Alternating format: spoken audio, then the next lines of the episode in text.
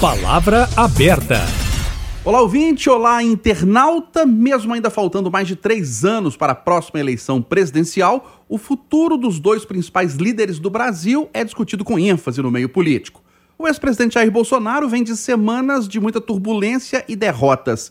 Foi condenado pelo Tribunal Superior Eleitoral e ficou impedido de disputar eleições pelos próximos oito anos. E ainda enfrentou racha dentro de seu partido, o PL, na votação da reforma tributária.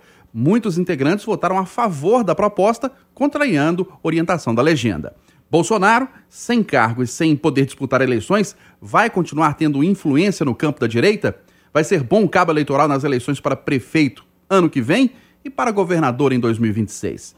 E qual seria o nome para representar a direita na disputa pela presidência sem ele na corrida. Já o atual presidente Lula vem sofrendo pressões enormes do Centrão por mais espaço nos ministérios. Uma pressão que tem o presidente da Câmara, Arthur Lira, como um dos líderes.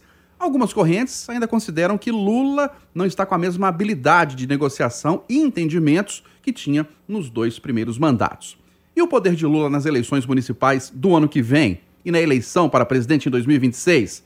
Lula terá 80 anos. Vai tentar a reeleição? Um quarto mandato? Se ele não for para a disputa, quem seria o nome da esquerda? Outra questão: nos próximos anos, pode aparecer um novo líder no Brasil capaz de desbancar a influência de Lula e Bolsonaro? Afinal, qual é o futuro político dos dois? Para debater o assunto, eu, Eustáquio Ramos, estou recebendo aqui no Palavra Aberta dois cientistas políticos. Oswaldo Deon, que também é consultor político. Bom dia, Oswaldo. Obrigado pela presença. Bom dia, Eustáquio. É um prazer estar aqui contigo. Recebendo também Tiago Silame, professor da Universidade Federal de Alfenas e pesquisador do Centro de Estudos Legislativos da UFMG. Bom dia, professor. Obrigado pela presença. Bom dia, Eustáquio. Começando com o professor Oswaldo Deon. Qual é o futuro de Lula e Bolsonaro na visão do senhor? Futuro político? Bom, é, Bolsonaro é uma das principais lideranças políticas né, de um Brasil recente. É uma grande liderança popular, foi presidente da República numa situação realmente anômala. Né? Ele não tinha o presidente Lula como candidato em 2018, mas ele enfrenta talvez a principal liderança brasileira depois de Getúlio Vargas. Né? Muitos, inclusive, dizem que Lula já está, em função desse terceiro mandato, né, no mesmo nível do ponto de vista doméstico e internacional, no seu reconhecimento como liderança. Então, são grandes lideranças brasileiras, produzidas em momentos históricos diferentes.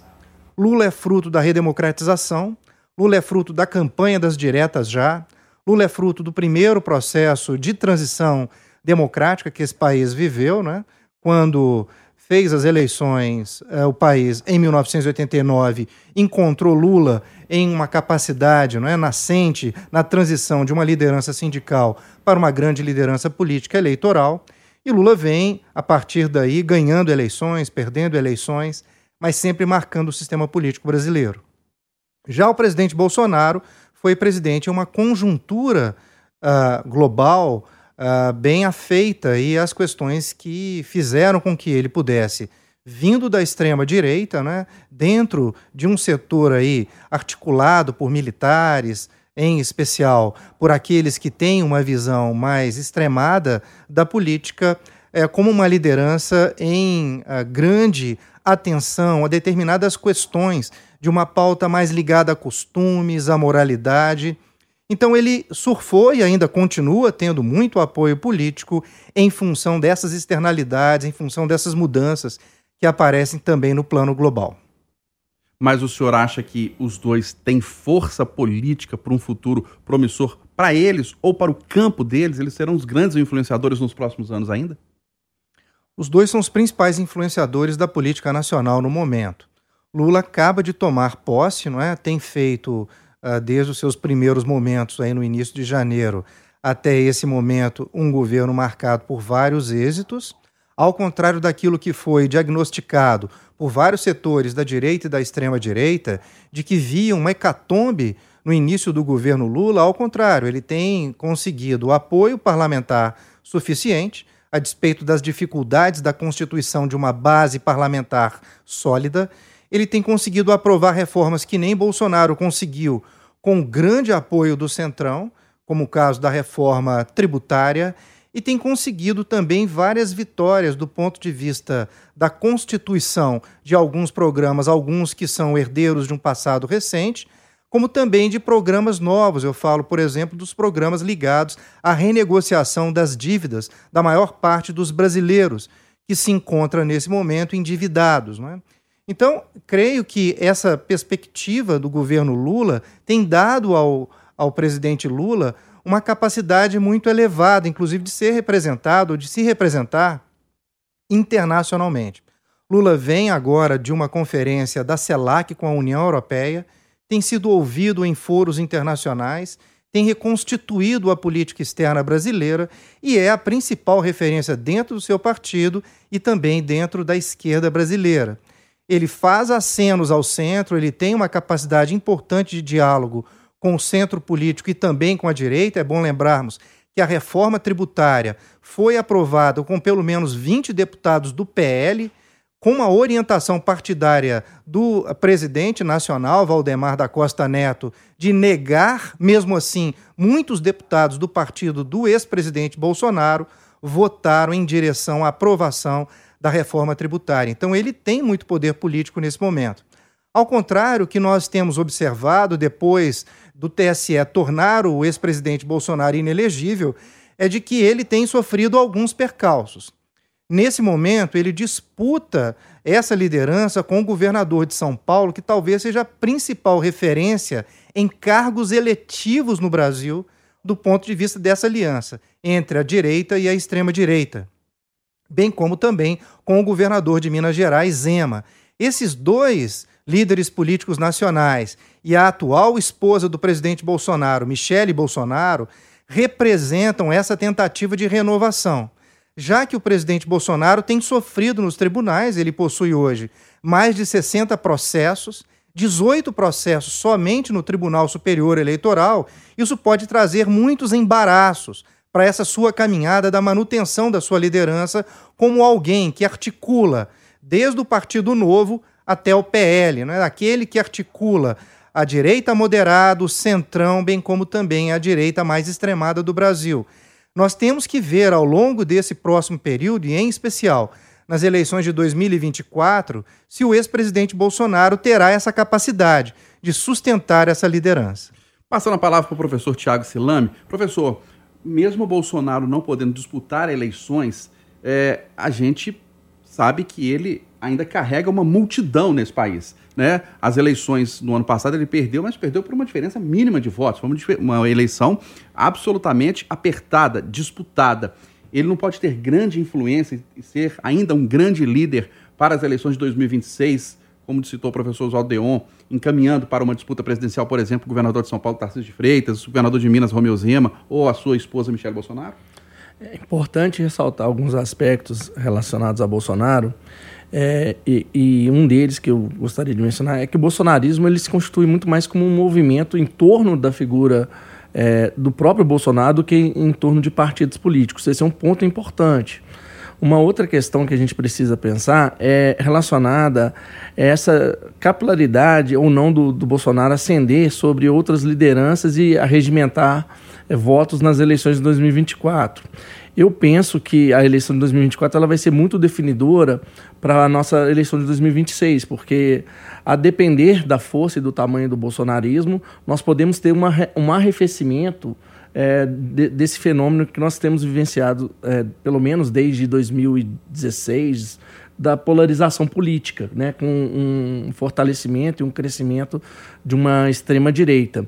É, a gente tem algumas pesquisas que mostram que, num certo sentido, o eleitorado é, demonstra, em certa medida, essa polarização com algum grau de identificação com a figura do, do Bolsonaro, né, em um dos extremos, e no outro extremo, não, mas não considerado é, extrema esquerda, mas centro-esquerda, em torno da figura do, do, do, Lula. Então a gente vai ter aí essa, a, a, alguns elementos que definirão aí o futuro, que passa por essa capacidade ou não do Bolsonaro articular é, candidaturas em torno de si, considerando que é bem pouco provável que ele será é, um candidato, né? Como mencionado, ele, ele tem muitos processos a responder, já foi condenado.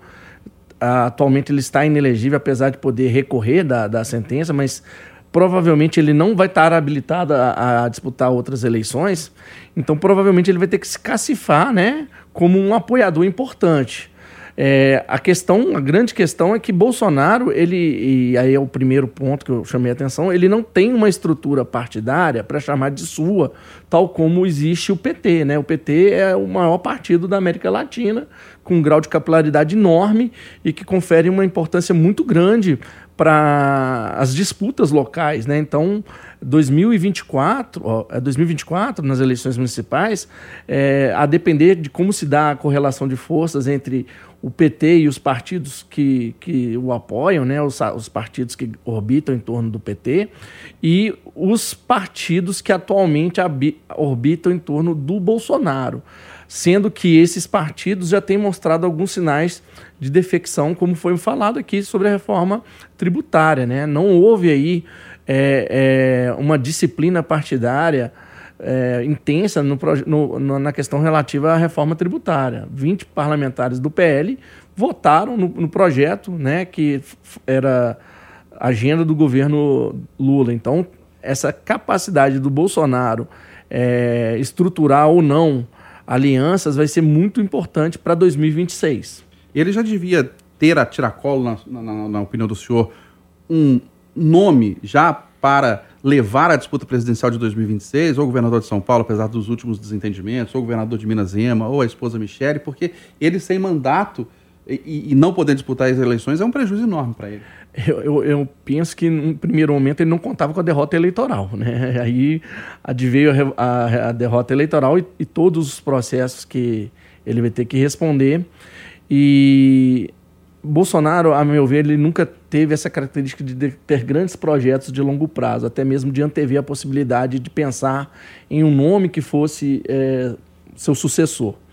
É, o que eu vejo é que talvez as forças políticas do Brasil relacionadas a esse campo da direita, centro-direita, direita e extrema-direita, vão ter que pensar estrategicamente até que ponto é viável é, se manter em torno de Bolsonaro, né? Se em um determinado momento continuar atrelado à figura do Bolsonaro não passa a ser um custo político em vez de um capital político. É um, é um cálculo que essas elites é, terão que fazer e nós vamos ter que saber se, se é, esses jogadores que podem se viabilizar como candidatos, Tarcísio, Zema, a própria Michele Bolsonaro, que eu acho que corre por fora nessa, nessa, nessa, nessa questão, é, se eles vão querer manter essa imagem atrelada a, não diria a, a direita, né? Centro-direita, direita faz parte do, da, da, da, da, disputa política, né? Dos ideais e dos valores presentes em uma sociedade. O que eu estou chamando a atenção é se vale a pena manter um discurso extremado à direita. Então essa que é uma questão que esses, esses potenciais candidatos em 2026 precisam avaliar. E aí a gente precisa saber se em 2024 Bolsonaro vai ter essa força é, no processo eleitoral. Voltando a palavra para o professor Oswaldo Deon, em relação ao presidente Lula, o senhor destacou a, a força política que ele está tendo é, nesses primeiros meses de terceiro mandato. Mas, em 2026, ele, em outubro de 2026, né, nas eleições, ele terá 80 anos. E muita gente diz o seguinte: é, será que o, o, o presidente Lula vai tentar um quarto mandato? Se não, qual seria o nome natural hoje, né, em 2023, pelo que a gente vê no meio político? Não existe um nome assim, ah, esse é o sucessor de Lula no campo da esquerda. Você acha que é uma dificuldade isso? Essa questão da idade, da possibilidade ou não dele tentar uma reeleição? É, a impressão que se tem é que o presidente Lula goza de boa saúde, não é? Ele tem também né, uma referência internacional, que é o presidente americano Joe Biden, né? Biden tem uma idade similar, é um pouco mais velho do que o presidente Lula e vai tentar agora a reeleição, não é? a despeito de vários problemas e várias acusações, que ele estaria para além de uma idade razoável né, e segura para poder governar um país tão relevante quanto os Estados Unidos são. Né? Mas no caso do presidente brasileiro, creio que ele goza de boa saúde, tem demonstrado boa saúde, ao contrário, né? ele tem feito dessa boa saúde um instrumento. Né? Mas é importante dizer de que uh, Lula tem um sucessor. Eu acho que esse sucessor é Fernando Haddad. Fernando Haddad disputou as eleições de 2018 e, a despeito de ser derrotado pelo ex-presidente Bolsonaro, ele teve uma quantidade bem razoável de votos. É, e é importante dizer também de que ele foi alçado à condição de ministro da Fazenda, ministro que uh, resolve assuntos econômicos, em uma ampla disputa com a Faria Lima. Né? Então, a despeito de que a Faria Lima, que concentra a maior parte do capital financeiro e da sua expressão política em São Paulo, tenha se posicionado uh, em contrário uh, à nomeação dele como ministro da Fazenda, né? ele consegue hoje, aí eu posso, por exemplo, citar a pesquisa Quest. Né? Ele tinha uma aprovação lá de por volta de 15%, hoje, na Faria Lima, ele tem uma aprovação de 65%. É um número espantoso do ponto de vista da mudança das percepções, não dos ricos brasileiros, não se trata apenas dos ricos, mas dos ricos que trabalham no setor financeiro e que têm um impacto importantíssimo na direção dos assuntos políticos nesse país. Então eu acho que Lula tem, ao menos, né, demonstrado a possibilidade, em caso da não continuidade né, de uma hipótese, né, que eu acho improvável, de uma tentativa de reeleição, que Fernando Haddad já desponta, é um sujeito jovem, né, é alguém que tem uma centralidade no atual governo e que tem também aparecido como principal ministro até esse momento do governo Lula. Para finalizar com os dois professores, primeiro com o professor Tiago Silame.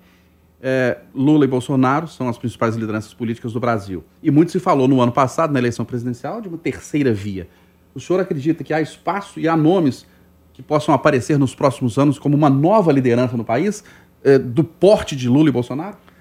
Não, esse tipo de liderança que, né, que Bolsonaro e Lula exercem são tipos muito raros na política, né, o que nós chamamos de lideranças carismáticas, que conseguem aglutinar em torno da sua personalidade é, pessoas que o seguem, né, como um secto de seguidores mesmo, que acreditam em virtudes extra-cotidianas desses dois elementos.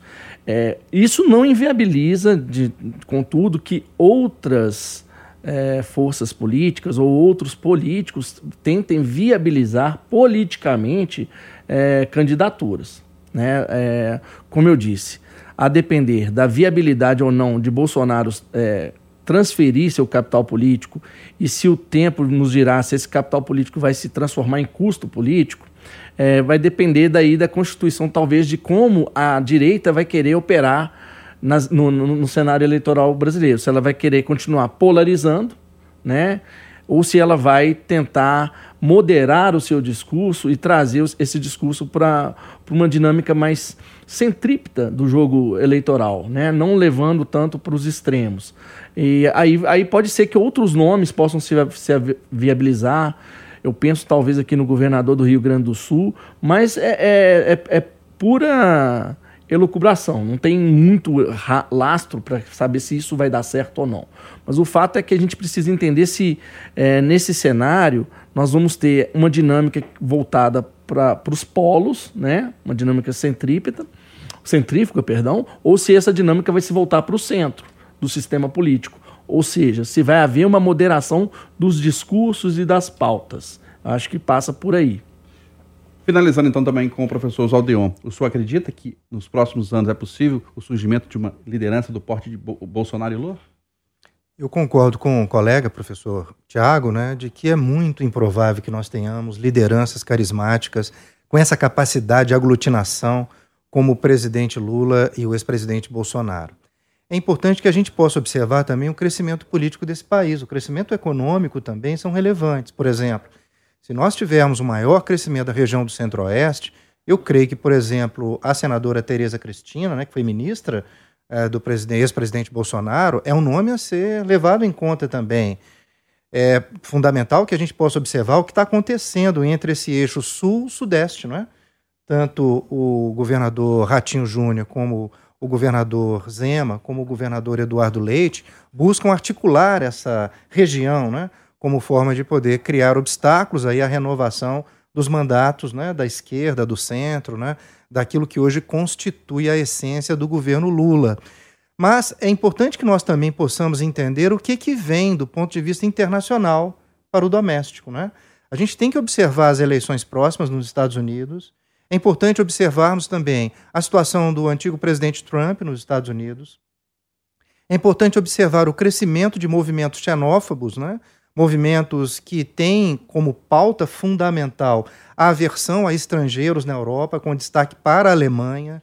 É fundamental que nós observemos as eleições na Argentina no final desse ano, para a gente poder entender, caso, por exemplo, o candidato Milley na Argentina tenha capacidade eleitoral, né, a gente pode ter realmente um suporte aqui no Cone Sul para alavancagem de candidaturas mais extremadas de direita na região.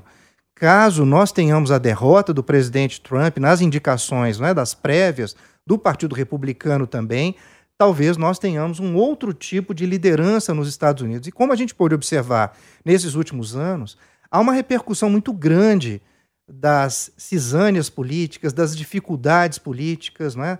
de uma visão quase que centro-americana do Brasil nos Estados Unidos, uma tentativa de poder não só nos tornar uh, hispânicos, mas de não diferenciar os latinos dos hispânicos nos Estados Unidos, né? essa dificuldade que eles têm lá de poder diferenciar o Brasil de países bem menores, né? de não entender a complexidade do sistema político brasileiro. Então, é fundamental que nós também tenhamos um olhar né, para as relações internacionais, para a gente poder entender quais serão os desdobramentos no país em 2024, que eu acho que é muito importante. Aqui eu queria destacar um único ponto, Eustáquio. Nós precisamos pensar em 2020 também. Em 2020, Bolsonaro tinha uma grande capacidade, mas quem venceu as eleições foi a direita tradicional e não o bolsonarismo. Então pode ser que aqueles vitoriosos de 2020 nas eleições municipais queiram agora, com esse talvez provisório declínio do ex-presidente Bolsonaro, conseguir né, hegemonizar a direita brasileira. Porque o grande debate agora é se o nome Bolsonaro continuará a hegemonizar a direita. Caso ele não tenha essa atração, nós podemos ver aí o aumento do valor político da face que o Centrão representa e, quem sabe, até uma maior proximidade com o governo Lula. Nós debatemos no Palavra Aberta de hoje o futuro político de Lula e Jair Bolsonaro. Recebemos dois cientistas políticos, Oswaldo Deon, que também é consultor político, e o professor Tiago Silame, professor da Universidade Federal de Alfenas e pesquisador do Centro de Estudos Legislativos da UFMG. Professor Tiago, obrigado pela presença, um grande abraço. Muito obrigado, Eustáquio.